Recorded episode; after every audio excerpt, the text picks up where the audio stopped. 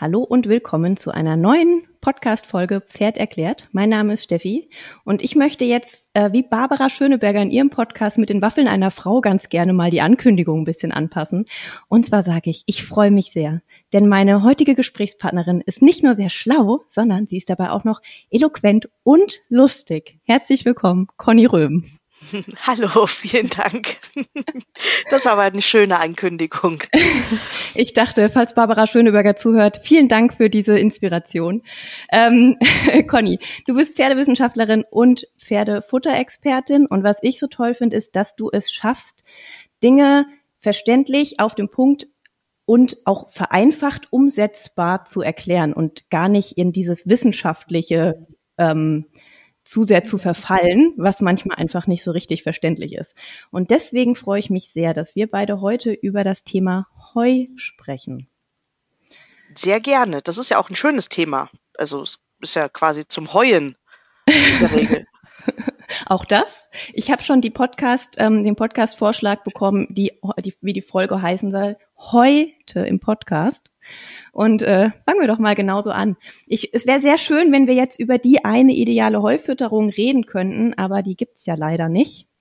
Und deswegen würde ich sagen, beginnen wir erstmal mit so allgemeingültigen Informationen und Prinzipien, die für jedes Pferd gelten. Möchtest du damit erstmal anfangen? Vielleicht, warum ist eigentlich Heu das Hauptfuttermittel für jedes Pferd?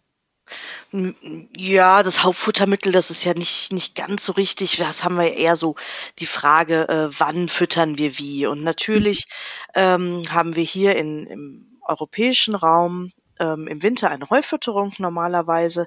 Und diese Heufütterung ähm, ja, ergibt sich aus unserem Wetter, ähm, aus begrenzten, ich sag mal, Platzmöglichkeiten, denn theoretisch kann ein Pferd ja ähm, auch draußen gehalten werden. Aber das Problem ist halt, dass wir nicht so große Flächen haben, ähm, dass das wirklich gut funktioniert und ähm, die Wiesen dann einfach leiden. Und da hat es sich einfach traditionell entwickelt, dass wir ähm, die Situation haben, ähm, einfach sehr viel Heu produzieren zu können.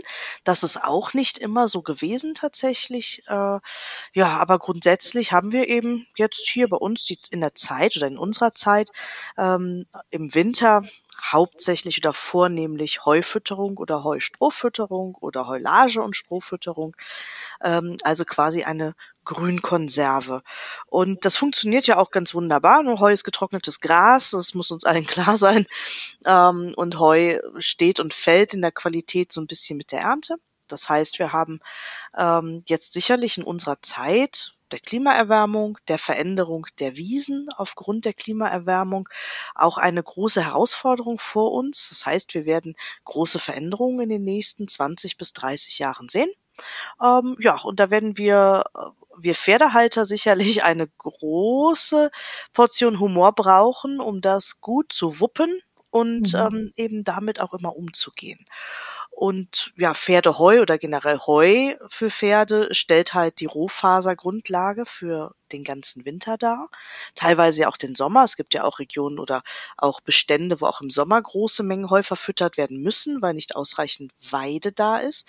Ähm, dann ist das halt so. Ja, ne? aber da gibt es natürlich das ein oder andere dann zu beachten, sowohl im Winter in der Heufütterung als eben auch über den Sommer, wenn wir eben keine 24 Stunden Gras haben, haben können oder haben sollten. Mhm. Das wäre nämlich auch eine Frage. Also wenn wir sagen, Heu oder Schrägstrich Gras ist Hauptnahrungsmittel, also wir sprechen ja jetzt nicht über Hafer und sagen, jedes Pferd braucht Hafer, sondern worüber wir ja heute sprechen, Heu, Gras, wie auch immer, ist ja was, was wirklich jedes Pferd angeht und jeden Halter angeht. Sagen wir es mal eher so. Ne? Ähm, bist du Freund von 24 Stunden Wiese. ne, da sind wir ja auch bei den Gräsern, die es so gibt ja. und die ja eigentlich, na genau. Also ich bin, ähm, man muss das sehr, sehr differenziert sehen. Es kommt ganz stark drauf an, was ist das für eine Fläche, wie groß ist der Pferdebesatz da drauf, was habe ich für ein Pferd und wie wird das gearbeitet. Wir haben ähm, jetzt in unserer Freizeitreiterei das Problem, dass die Pferde ganz häufig sehr wenig arbeiten.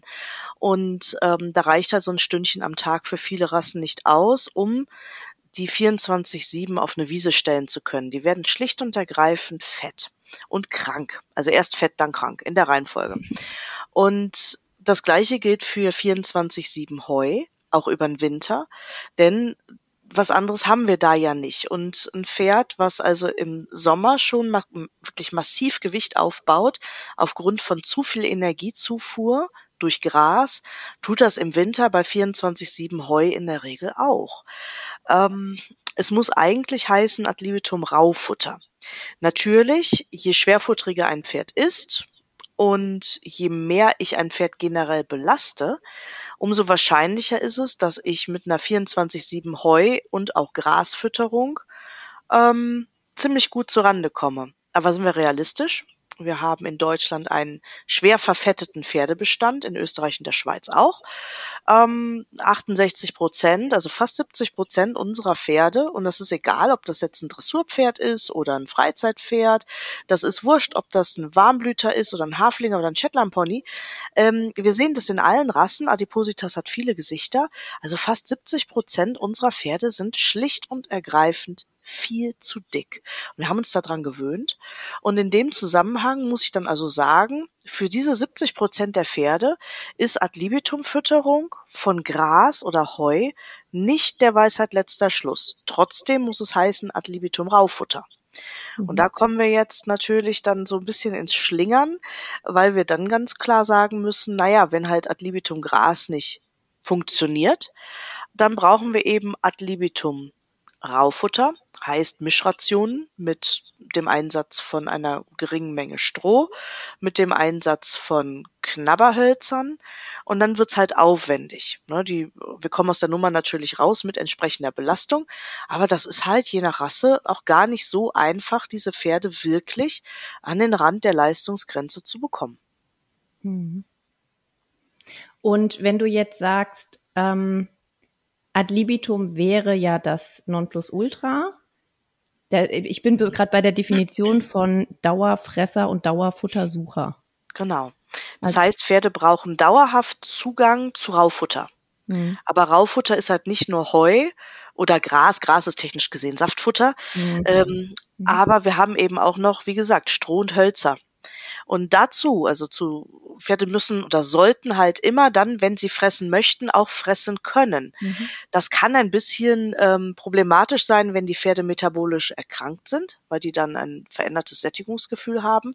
Trotzdem brauchen wir eine gewisse Menge X, damit das Pferd auch im Verdauungstrakt überhaupt gesund bleiben kann. Ansonsten, wenn wir die also runterhungern, wenn zu wenig Rohfaser in der Gesamtration ist, kommt es zu Magen-Darm-Erkrankungen und mhm. Verhaltensstörungen. Mhm. Und beides zusammen. Mhm. Da bin ich bei Mensch. der Menge X. Mhm. Genau. Was ist denn die Menge X? Ein Kilo pro 100 Kilogramm Körpermasse habe ich mal gelernt, mhm. Anno, Anno Dutz, und mhm. gibt immer noch genug Stallbetreiber, die das so füttern? Ja, und das ist eine ähm, Interpretations, ähm, ja, es ist ein Interpretationsfehler. Denn ursprünglich, also wenn wir in alte Literatur gucken, dann ähm, ist ursprünglich die Heumenge sehr gering gewesen. Ja, also wenn wir jetzt in Heuliteratur gucken, also in Heuliteratur, in Futterliteratur, wo es um Heu geht, ähm, aus, dem, aus dem 18. Jahrhundert, aus ähm, Anfängen des 19. Jahrhunderts, da müssen wir aber auch bedenken, dass es da keinen maschinellen Landbau gab in dieser Form, wie wir das heute kennen, dass ein Trecker fährt mit Mähwerk und eine automatische Ballenwickelmaschine und vorher wurde das noch automatisch gewendet, sondern es war Handarbeit. Mhm. So, diese Handarbeit ähm, war wahnsinnig aufwendig, irre anstrengend, sehr personenintensiv. Ja, und das heißt, Heu hatte einen anderen Wert. Das heißt, Heu war extrem wertvoll. Ähm, und die Pferde haben stark gearbeitet, also hat man geschaut, okay, wie viel brauchen die mindestens, damit die nicht eingehen. Mhm. Natürlich im Sommer standen die dann auch noch auf der Weide, aber wir haben dann auch einfach beim Arbeitspferd Arbeitstage von 10 bis 14 Stunden gehabt. Arbeitstage, nicht ähm, Rumstehtage, sondern die haben tatsächlich 10 bis 14 Stunden gearbeitet und die wurden dann entsprechend auch gefüttert, so dass sie diese Leistung bringen konnten. Und Heu war dann eher Füllstoff. Natürlich mhm. sind diese Pferde nicht alt geworden. Und jetzt gucken wir mal in unsere Zeit rein. Man hat also auch diese letalen Zahlen, ja, das ist ganz klar. Also ein Pferd braucht mindestens ähm, 800 Gramm Heu pro 100 Kilo Körpermasse, sonst stirbt das einfach. Also mhm. das ist jetzt kein äh, erstrebenswerter, also keine erstrebenswerte Menge, diese 800 Gramm, sondern sonst stirbt das. Mhm. Das heißt, diese, dieses Kilo hat sich daraus entwickelt aus, was brauchen wir denn mindestens? Und in dieser Faustformel, die wir heute schon mal lesen, ein Kilo Heu oder anderthalb Kilo Heu pro 100 Kilo Körpermasse, das ist ein Mindestwert. Und der darf auf keinen Fall unterschritten werden, weil sind wir mal ehrlich, da ist nicht mehr viel bis zur letalen Untergrenze. Mhm. Ne? Und das ist also auch keine erstrebenswerte Fütterung, sondern ursprünglich hieß diese Faustformel mal anderthalb Kilo Heu pro 100 Kilo Körpermasse zuzüglich fressbarer Einstreu. Und mhm. dieser Nachsatz, in Anführungszeichen, zuzüglich fressbarer Einstreu, der ist irgendwann vergessen worden. Den hat, der, in älterer Literatur ist der überall noch drin. Mhm. Und dann hat man den zwischendurch einfach mal weggekürzt. Und wenn man jetzt zum Beispiel heutige Fütterungswerke liest, also so Standardwerke zum Beispiel, dann steht das da auch drin, dass das ein Mindestwert ist. Und drunter darf ich auf keinen Fall kommen. Und in diesem Mindestwert geht es also wirklich nur um die Frage des Überlebens, nicht die Frage des Gesundbleibens. Mhm. Das ist nämlich ein ganz anderer Schnack. Das heißt, mit anderthalb Kilo Heu werden Pferde auch nicht gesund bleiben. Also anderthalb Kilo Heu pro 100 Kilo Körpermasse. Das macht ein Pferd nicht gesund, sondern diese Pferde werden krank werden im Magen, im Darm, im Verhalten. Ähm, wenn wir uns jetzt so ein 500 Kilo Pferd vorstellen, dann sind das 7,5 Kilo Heu und sonst nüchte. Wie furchtbar für das Pferd, was ja eigentlich 14 bis 16 Stunden am Tag fressen sollte oder Futter suchen sollte. Mhm. Ja, und ähm, das heißt, diese Blatte oder diese platte, furchtbare Faustformel, anderthalb Kilo Heu, heißt eigentlich anderthalb Kilo Heu pro 100 Kilo Körpermasse zuzüglich fressbarer Einstreu. Und das war damals halt Stroh. Ähm, und äh, das haben die auch ganz ordentlich gefressen. Und dann haben wir die Problematik, wenn wir jetzt in die 70er und 80er Jahre, auch in die 60er noch kommen, da standen Pferde halt auf Stroh, haben eine gewisse Menge Heu bekommen und da war die Anschoppungskolik, also die Verstopfungskolik, die Kolik Nummer eins. Das war der Hauptgrund, warum ein Pferd eingegangen ist. Oder einer der Hauptgründe. Ähm, das lag daran, dass diese Pferde, also wir stellen uns jetzt mal so ein großes Warmblutpferd vor und das kriegt halt nur siebeneinhalb Kilo Heu und das frisst halt über Nacht dann ganz geschmeidig mal sieben bis neun Kilo Heu. Äh, Stroh. Entschuldigung, Stroh. Ähm, das ist nicht schlau vom mhm. Pferd. Mhm. Aber das Pferd denkt da nicht so drüber nach. Heißt, wir müssen die Strommenge ganz genau im Auge behalten. Ein Pferd sollte also nicht mehr als ein Drittel Stroh in der Gesamtration haben. Das ah. ist ein praktischer um, also eine praktische ähm, Umsetzung. Und wenn es jetzt um die Frage geht, wie viel Heu braucht das Pferd denn, muss die Frage eigentlich eher lauten, wie viel Rohfaser braucht das Pferd? Und da können wir es einfach mal fragen. Also ich finde, wir sind heute in der Zeit angekommen, da kann man das Pferd durchaus mal fragen. Wie viel Rohfaser frisst du eigentlich, du lustiges Pferd? Und das ist ähm, bedeutend mehr, als in manchen älteren Lehrbüchern noch steht. Und ähm, da, wir können das in Rohfaser mal ausdrücken, je nachdem, was wir für ein Pferd haben. Kann es eben sein, dass das, wenn das nur Heu fressen würde, mal ganz geschmeidig 10, 15 Kilo fressen wollte. Und von diesen 10, 15 Kilo können wir ein Drittel mit Stroh ersetzen, mhm. ohne dass wir dann große Probleme mit Koliken erwarten müssen. Und für all diejenigen, die jetzt zuhören, und ich kenne das sehr, sehr gut ähm, aus den unterschiedlichsten Stellen, dass einfach über die Strohmenge, äh, über die Heumenge sehr, sehr viel diskutiert wird, also vor allen Dingen mit den Personal den Stallbetreibern. Ähm, kann man, gibt's, also würdest du pauschal irgendeine grobe Zahl mitgeben, auf die ein Pferdebesitzer, also ich kenne es, dass die meisten Pferde zu wenig Heu bekommen. Gibt es eine grobe Kilozahl pro 100 Kilo Körpermasse, auf die die Pferdebesitzer pochen sollten? Ja, also es darf auf keinen Fall unter diese anderthalb Kilo fallen. Ne? Ja, ja. Also ich finde anderthalb Kilo schon sehr wenig und das kann funktionieren, wenn wir anderthalb Kilo haben plus dann noch, also anderthalb Kilo pro 100 mhm. Kilo Körpermasse mhm. plus dann noch mal eben ein Drittel Stroh. Wenn wir also sagen ähm, anderthalb Kilo Heu bei einem 500 Kilo Pferd haben wir dann mhm. siebeneinhalb Kilo Heu. Und wenn wir dann nochmal sagen, okay, drei Kilo Stroh müssen auf jeden Fall dabei, dann sind wir immerhin schon mal bei knapp über zehn Kilo Gesamtmenge. Ähm, und das wäre so für mich mit ein bisschen Bauchschmerzen noch vertretbar, aber das muss natürlich dann auch dafür sorgen, also diese Ration muss reichen, dass das Pferd bei Gewicht bleibt. Mhm. Ja? Ähm, wenn ein Pferd zu dünn ist, dann ist Ad libitum Heu eine gute Idee. Mhm. Und wenn das selbst mit Ad libitum Heu immer noch zu dünn ist, dann brauchen wir Kraftfutter. Vorher in der Regel in den seltenen Fällen. Ja. Mhm. Äh, was nicht geht, ist, dass das Pferd nur siebeneinhalb Kilo Heu bekommt und dann tun wir da halt noch fünf Kilo Hafer drauf. Das funktioniert so nicht. Also das Pferd wird nicht besonders alt mit so einem Kram. Das heißt, Raufutter ist immer, immer das aller, aller, allerwichtigste.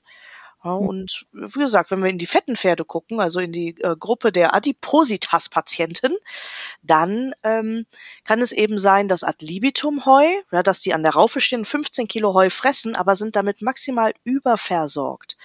Dann kann es auch sein, dass das nicht funktioniert. Also die andere Seite der Medaille gibt's ja auch, viel zu viel Heu.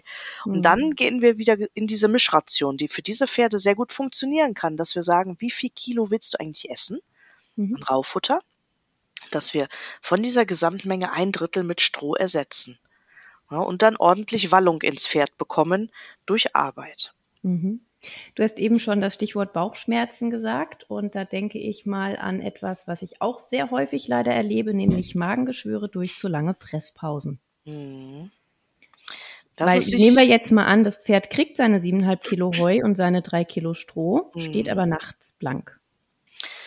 Ja, das ist dann schwierig. Das heißt, da müssen wir mit, mit ähm, Ästen oder Knabberästen gegenarbeiten. Ähm, gleichzeitig müssen wir, also müssen wir verstehen, wo diese vier Stunden herkommen.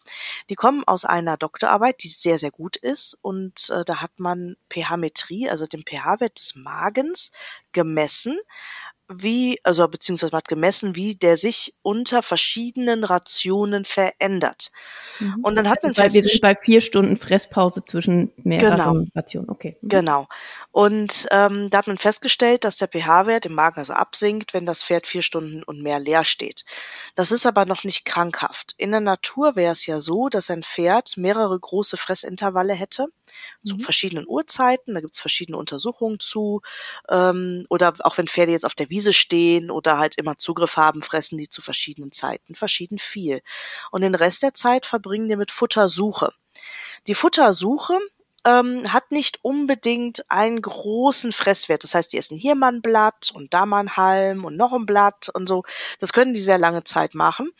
Aber die Fressaufnahme ist zu gering und dieser, diese Fressaktivität auch ähm, zu gering, damit das Pferd wirklich einen sogenannten Gastrin-Onset hat. Ähm, mein Pferd muss also eine gewisse Minutenzahl am Stück fressen, damit der Magen anfängt, richtig aktiv Magensäure zu produzieren. Es gibt also als Quintessenz daraus durchaus das Phänomen, dass Pferde von sich aus mal vier Stunden und länger nichts fressen. Mhm. Das heißt, nicht jede Fresspause ist direkt krankhaft, sondern es gibt Pferde, die von sich aus, ich habe zum Beispiel so ein Pferd zu Hause hier stehen, ein sehr altes auch, die Mhm. hat Zeit ihres Lebens ähm, nachts oder in den, in den späten Nacht- und frühen Morgenstunden eine Fresspause ähm, von deutlich mehr als vier Stunden. Die macht die freiwillig. Die steht dann da rum und guckt in der Gegend rum und schläft und ja, und dann macht die sechs Stunden Pause. Das kann ich ihr erklären, dass das nicht gesund ist, aber ihr Körper ist mittlerweile 25 Jahre alt. Die findet das ziemlich cool. Ja, und es ist halt so bei ihr und es war immer so. Das heißt, wir müssen uns ein bisschen von dem Gedanken trennen, dass Pferde 24 Stunden oder nie wenig, nie leer stehen dürfen für vier Stunden. Ja, das Pferd entscheidet das durchaus auch selbst. Und wenn das Pferd etwas hat, woran es herumnagen kann, sei es ein bisschen Stroh oder halt ein paar Knabberhölzer oder ein Artgenossen, nee, Spaß. Natürlich, kann- natürlich keine Artgenossen essen, aber ähm, nein, aber wenn es etwas hat, woran es herumnagen kann, dann haben wir eigentlich keine Fresspause. Ja, und ähm, müssen auch da so ein bisschen Augenmaß walten lassen, weil das halt jetzt ähm, in vielen Fällen dafür gesorgt hat. Ich habe zum Beispiel heute Morgen ein Telefonat geführt mit jemandem, der sich bedankt hat. Das fand ich total süß. Ähm, ich habe mich mega gefreut. Das war wirklich schön. Die ist tatsächlich die Arme ähm, nachts um eins nochmal in den Stall gewackelt und hat da ein Heunetz hingehangen.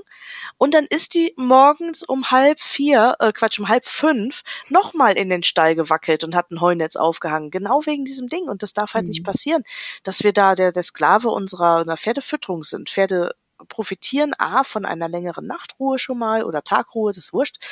Ähm, Hauptsache, sie können irgendwann mal ein paar Stunden ruhen.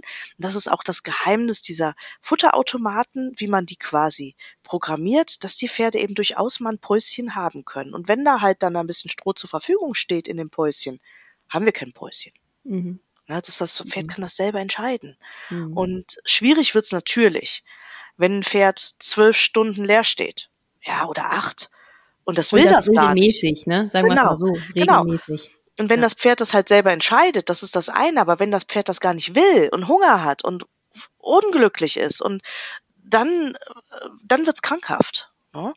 Aber ähm, macht euch nicht zum Sklaven eurer Pferdehaltungen. Gerade, das geht jetzt gerade an die Privatversorger, ja, mit mhm. Pferden am Haus oder irgendwo was gepachtet.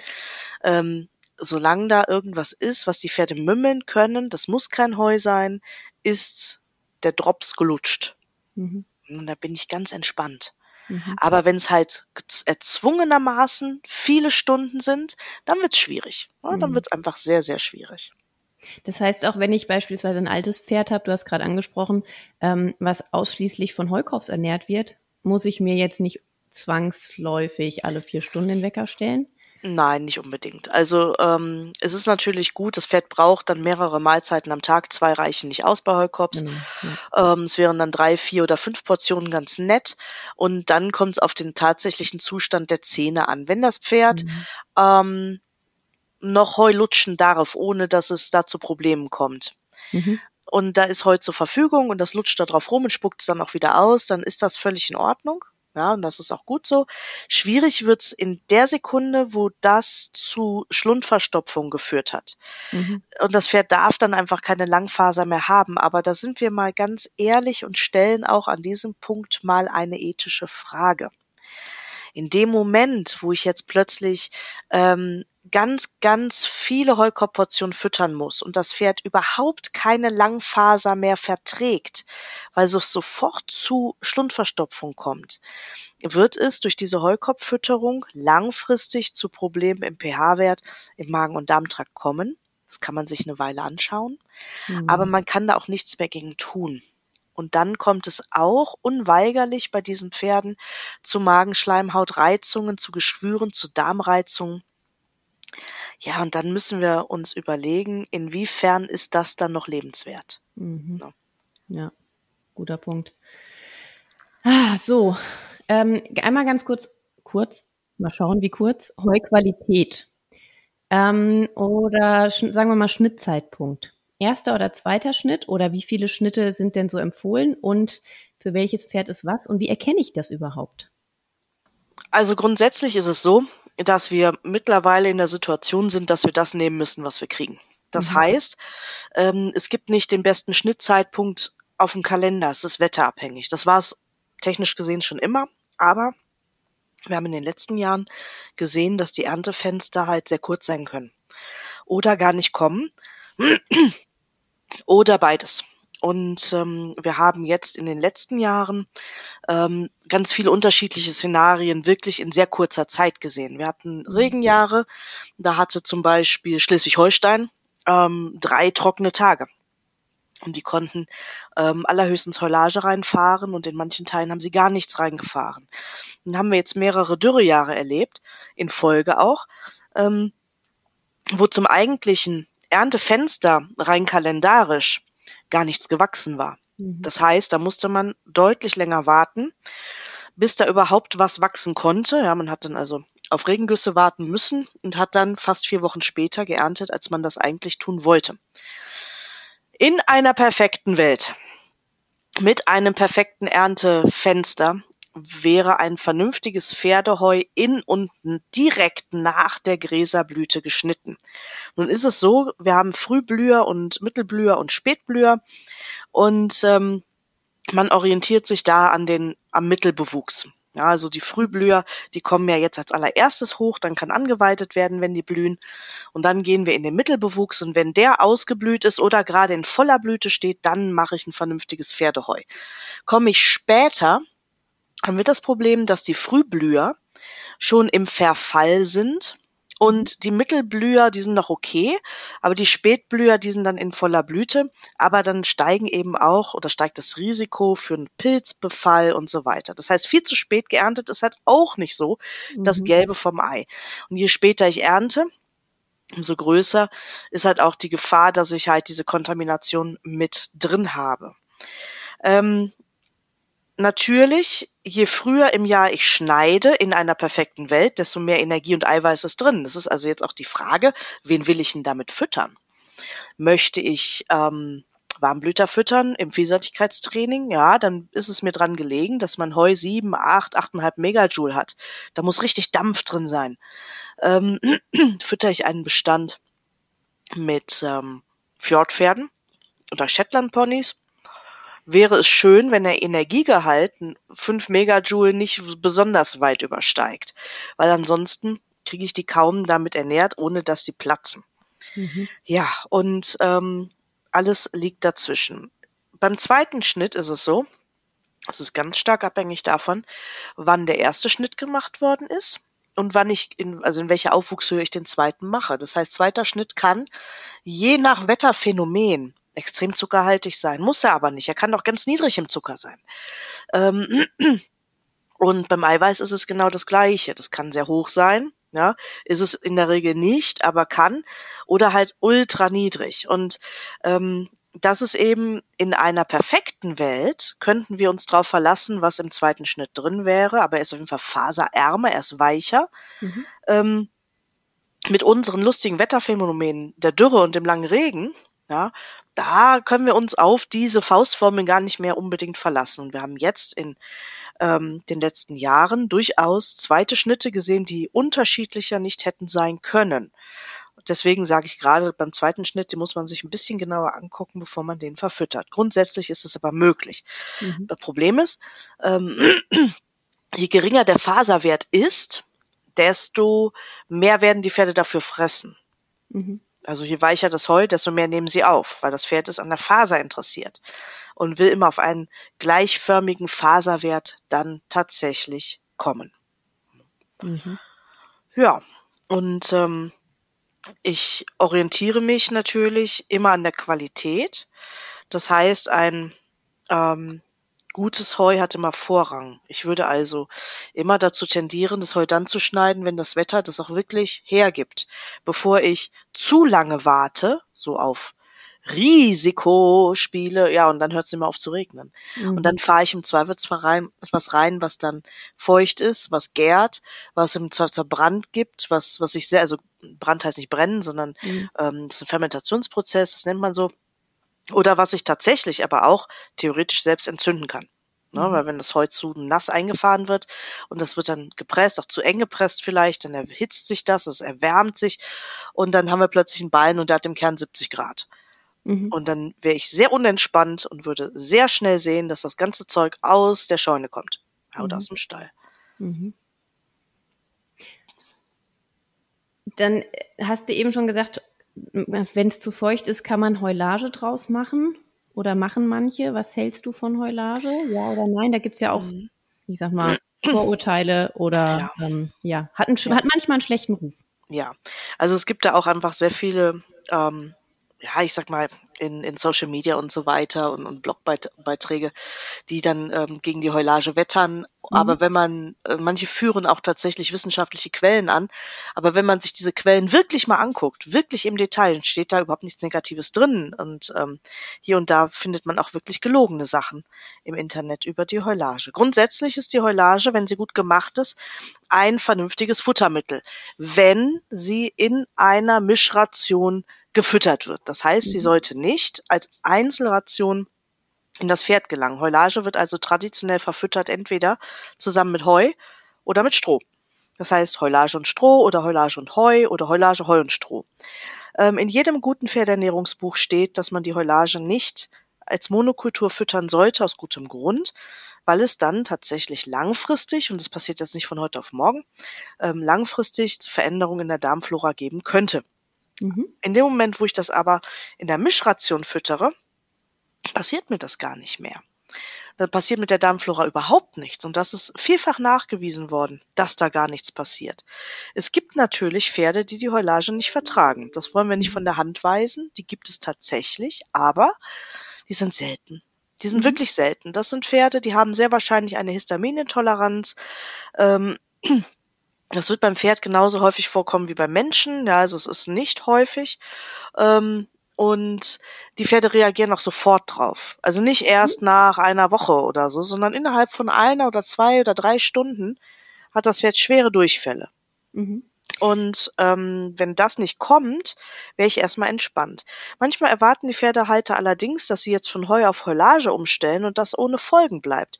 Das ist aber eine Futtermittelumstellung. Das eine ist eine, ein, ein Trockenprodukt und das andere ist ein Fermentationsprodukt. Das sind zwei unterschiedliche Produkte, also unterschiedliche Futtermittel, auch wenn die ähnlich aussehen. Wenn die Heulage zu trocken ist, dann haben wir das große Problem, dass sie, dass es zu Fehlgärungen kommen kann, dass sie also nicht gut durchsiliert ist tatsächlich. Mhm. Das wiederum ist auch ein Problem. Ähm, und dieses, äh, diese Fehlgärungen ähm, sind dann auch nicht ganz unproblematisch. Das können wir in der Silage auch haben, die halte ich allerdings für zu nass für ein Pferd. Also ich würde immer nach einer Heulage gucken, irgendwo mit einem Trockenmassegehalt zwischen 50 und 70 Prozent, aber Obacht, ab 60 Prozent Trockenmasse ist mit Fehlgärungen zu rechnen. Das heißt nicht, dass es eine Fehlgärung gibt, aber es ist damit zu rechnen. Ja, Natürlich ist ähm, manchmal Heulageproduktion auch eine Lagerfrage. Das mhm. heißt, wenn nicht genügend Lagerkapazität da ist, wickelt man es ein und lagert es draußen. Ähm, hin und wieder wird immer mal behauptet, die Landwirte würden das tun, weil sie zu faul wären für Heuproduktion. Das ist eine A, eine bösartige Unterstellung und B, so saublöd. Diese Behauptung ist so saublöd. Denn Heulageproduktion ist eine Kunst. A, man braucht viel mehr Maschinen, man braucht viel mehr Maschineneinsatz, man braucht viel mehr Rohstoffe und Planen und Netze und eine spezielle Wickelmaschine. So einfach ist es nämlich nicht. Da ist das Pressen ja. von Heu tatsächlich einfacher. Oh mal mit ein paar mit einem Vorurteil ja, Genau. Sehr gut. Und ähm, wenn ihr einen Landwirt habt, der euch gute Heulage für die Pferde macht, dann haltet den noch fest, weil es wird mhm. immer mal ein Jahr geben, wo man eben kein Heu machen kann. Ja, und dann sind wir mit einer guten Heulage besser aufgestellt als mit einem schlechten Heu. Natürlich kann eine Heulage auch fies sein. Ja, mhm. da, also die ist auch nicht ganz ungefährlich. Wenn die fies ist, ist die fies, dann war der Ball nicht richtig zu. Wir haben ein totes Tier da drin oder so, das heißt Botulismusgefahr. Ähm, da, oder ein Bein wurde beschädigt und hat dann angefangen zu gären und zu schimmeln und so, dann muss die weg. Bäh, ekelhaft, wollen wir nicht füttern. Mhm. Äh, oder die riecht nach Buttersäure, also nach faulen Eiern ja, dann ist sie, hat es einen Sanierungsfehler gegeben oder die war zu trocken oder zu nass oder was auch immer. Ähm, mhm. dann ist sie auch zur Fütterung einfach nicht geeignet. Das muss Wie uns übrigens ganz auch schimmliges Heu. Pferde fressen nicht drumherum. Ja, genau, Pferde fressen nicht automatisch mal. drumherum, genau. Und ähm, da müssen wir schon auf die Qualität achten, aber da ist es wurscht. Dann haben wir eher das Problem im Heu, dass man den Pilz und die Hefen nicht unbedingt riecht. Und das, also gerade jetzt ähm, in diesen lustigen Wetterkapriolen, das Heu, was wir schon mal füttern, also wir haben jetzt in den letzten Jahren extrem hohe Hefewerte gemessen in Heu. Ähm, ja, es war eine Erntefrage. Das ist halt passiert und die Pferde fressen es trotzdem ähm, und werden im Zweifelsfall auch davon krank, je nach Menge. Ähm, aber riechen tut man das nicht. Das riecht mhm. erstmal okay. Da ist nichts gegen einzuwenden. Das heißt, das macht dann eine Heulageanalyse. Genau. Die bringt das dann, ja, ja klar. Zutage, ja. Zutage. Mhm. Das heißt, äh, zwei Fragen nur noch zur Heulage. Eine Freundin von mir hat ein Pferd, der ist Allergiker auf sehr, sehr viel, auch auf Staub im Heu. Und seit er in einem Heulagestall ist, ähm, ist es gut. Kein mhm. Husten mehr, alles mhm. fein. Hauptsache, er kriegt Stroh dazu, korrekt? Ja. Zusammengefasst. Genau. Super. Bisschen Stroh also, oder, genau. Oder gemischt. Also Caro, weißt du Bescheid? und ähm, kann man sagen, ich kenne das, dass es heißt Heulage nicht bei Pferden, die äh, vorherige Magenprobleme hatten. Hm, nee, das ist, das ist auch ein Mythos. Also mhm. so eine Heulage, die hat im Kilo, wenn wir also ein Kilo da liegen haben, ungefähr 20 bis 30 Gramm Milchsäure drauf. Mhm. Hm, das hört sich jetzt viel an, ist es aber tatsächlich nicht. Wenn das Pferd jetzt 10 Kilo Heulage fräße, hätten wir also 200 bis 300 Gramm Milchsäure. Milchsäure hat einen pH-Wert von ähm, 4,4 und im Magen haben wir ein Magenmilieu, das ist im pH-Wert im oberen Teil bei 5,8 und unten bei 2,3. So, der Körper produziert jetzt ziemlich viel Magensekret. Ja, das ist mehr als 5 Liter, ähm, bisschen mehr. Das sind so 30 Liter ganz locker.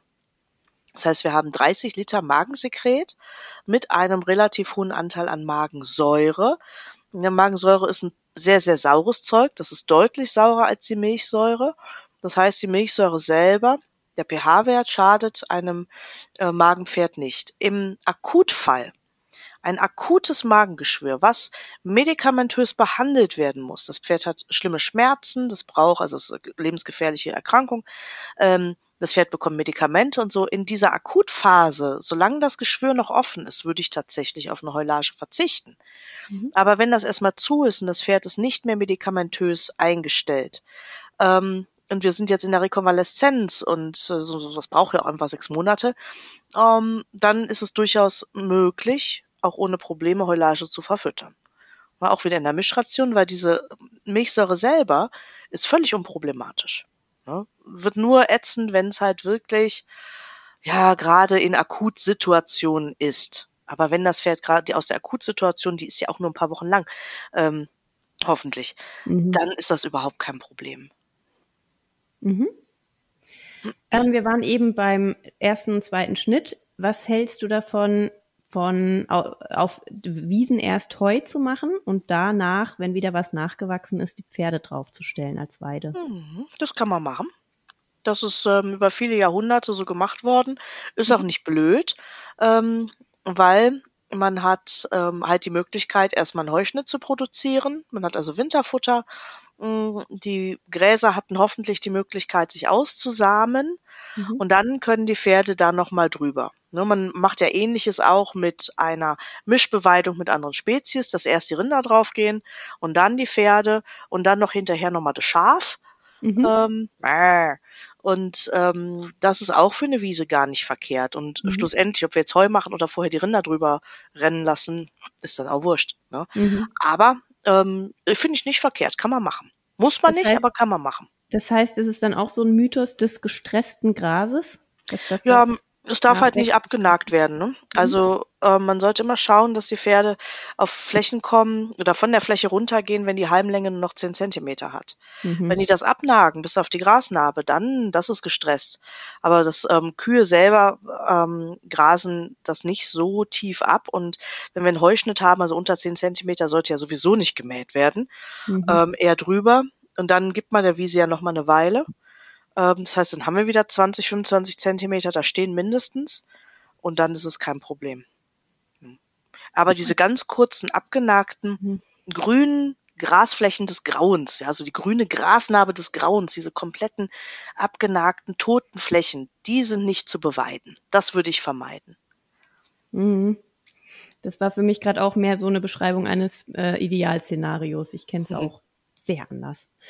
Äh, trotz Pferden auf der Weide Heu zufüttern oder reicht Weide komplett aus? Normalerweise reicht es aus. Ja, es kommt jetzt darauf an, wie viele Stunden gehen die Pferde da drauf, mhm. wie ist der Bewuchs, wie hoch sind die, also wie hoch sind die Halme, ähm, wie viel Weide habe ich zur Verfügung. Also ich würde die Weide immer schonen und im Zweifelsfalle halt die Weidezeit ein bisschen begrenzen und die Pferde mhm. lieber dann auf dem Paddock haben oder im Offenstall oder auf dem Paddock Trail ähm, und dann im Zweifelsfall zu füttern, bevor ich also die Wiese komplett runterrocken lasse. Mhm. Ähm, ansonsten, wenn ich richtig vernünftigen, gesunden Bewuchs habe, dann brauche ich normalerweise nicht viel dabei. Manchmal kann es Sinn machen, zum Ende des Jahres oder zum Ende der Weidesaison ein mhm. Stroh anzubieten auf der Weide also Strohballen hinzustellen. Die Pferde nehmen das, das ganz gerne, wenn das, wenn das Weidegras zu weich wird also zu abgenagt ist. Stimmt es, dass Pferde Stroh auch fressen, um bei gerade viel Gras die Darmperistaltik zu ver verlangsamen? Nee, ich glaube nicht. Ich denke eher, dass sie einfach mehr Faser wollen. Und Gras hat halt nicht so viel Faser, mhm. ähm, weil halt 70 Prozent Wasseranteil. Ne? Mhm. Und ähm, dann fehlt ihnen manchmal die Grobfaser. Und ich glaube eher, dass das die Grobfaser ist. Ne? Die mhm. Peristaltik wird nicht unbedingt verlangsamt, aber es wird mehr Wasser gebunden durch diese Faser. Und das mhm. macht es fürs Pferd angenehmer. Mhm. Gut. Ähm, meine erstmal letzte Frage, außer du hast gleich noch die Sachen, die du auch siehst, die immer falsch gemacht werden und die Pferdebesitzer unbedingt wissen sollen. Ähm, wann empfiehlt sich eine Heuanalyse? Äh, jedes Jahr.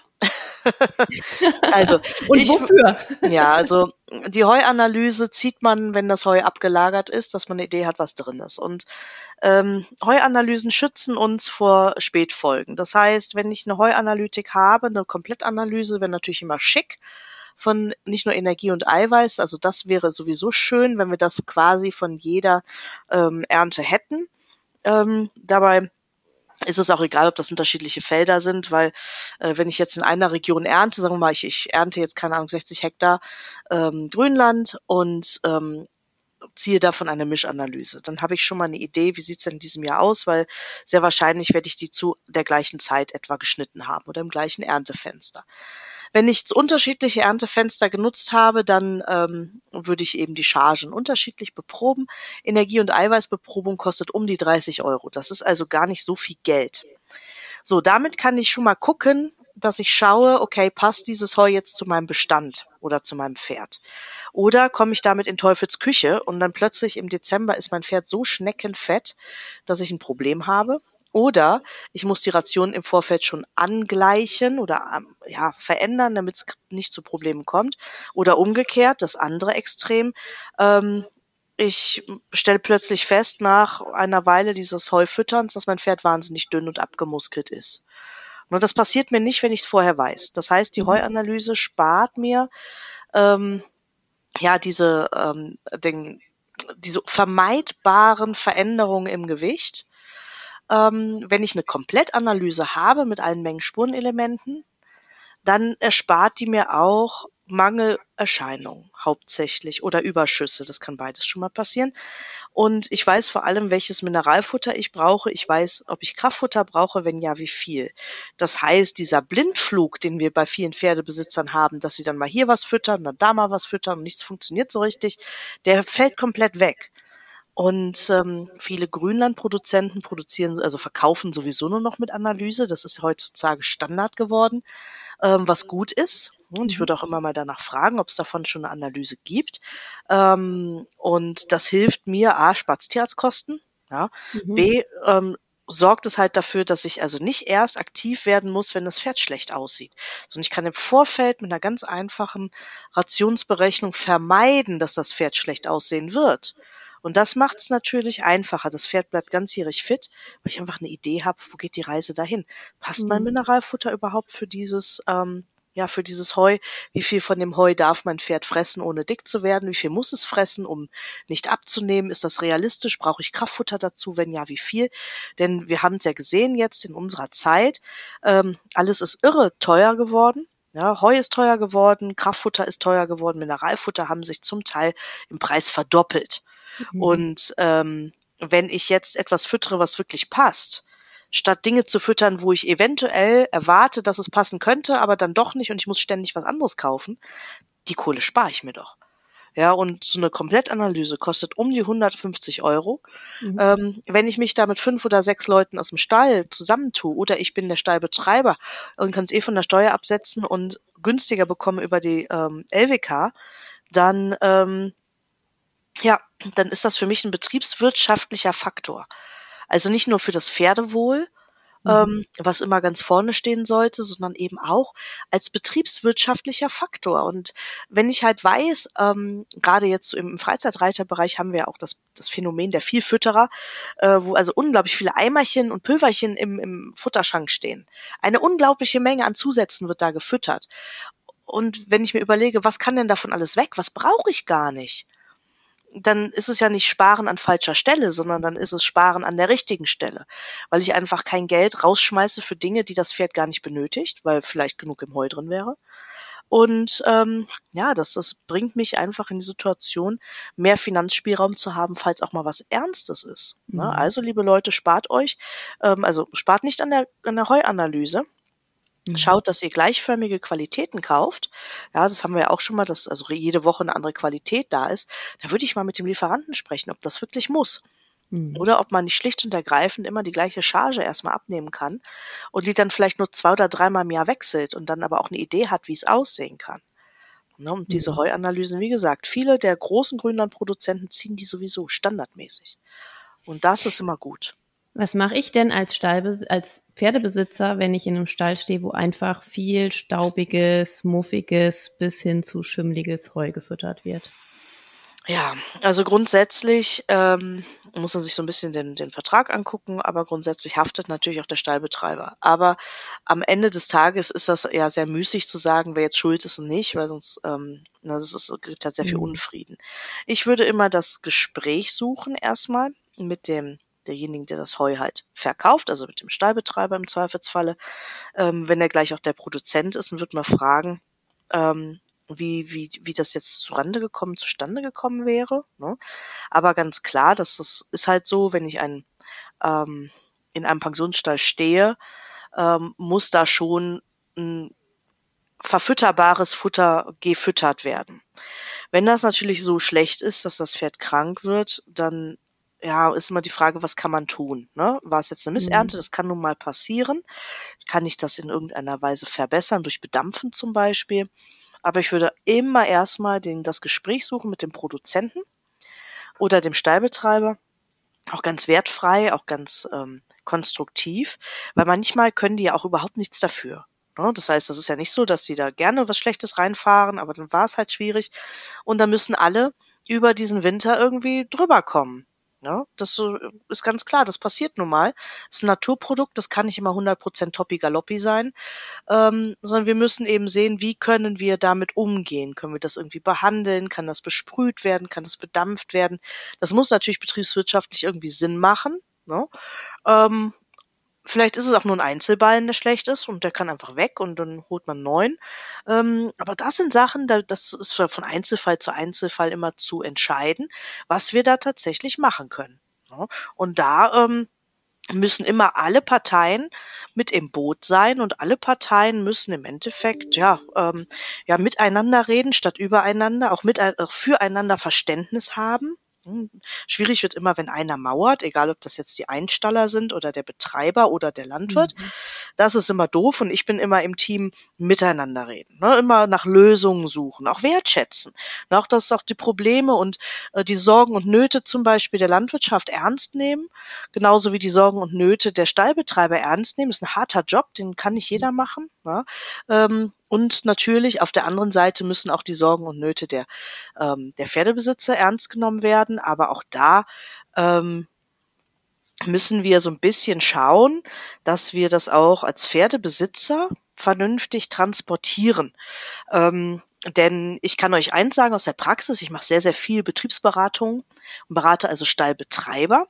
Ähm, und jeder Stallbetreiber, der schon mal abends um 22.30 aus dem Bett geklingelt wurde ähm, und vor der Haustür steht ein Mob hysterischer Weibsen, die äh, quasi mit der Mistgabel vor der Tür stehen und da rumkreischen. Wenn man, das ist traumatisch tatsächlich auch sowas, ja, weil man gibt sich ja als Stallbetreiber auch sehr viel Mühe. Und es reicht ein oder zwei faule Eier, das kennt ihr alle aus euren Stallgemeinschaften, dass man immer mal jemanden dabei hat, der irgendwo nicht alle Latten am Zaun hat und der dann so eine ganze Meute aufwiegeln kann. Und wenn man das mal erlebt hat als Stallbetreiber, ähm, dann ist man sehr schnell in einer Abwehrhaltung gegenüber Ideen von seinen Einstellern. Das heißt, pflegt das Miteinander, sorgt, dass alle gesund bleiben können und dass solche Situationen einfach nicht entstehen.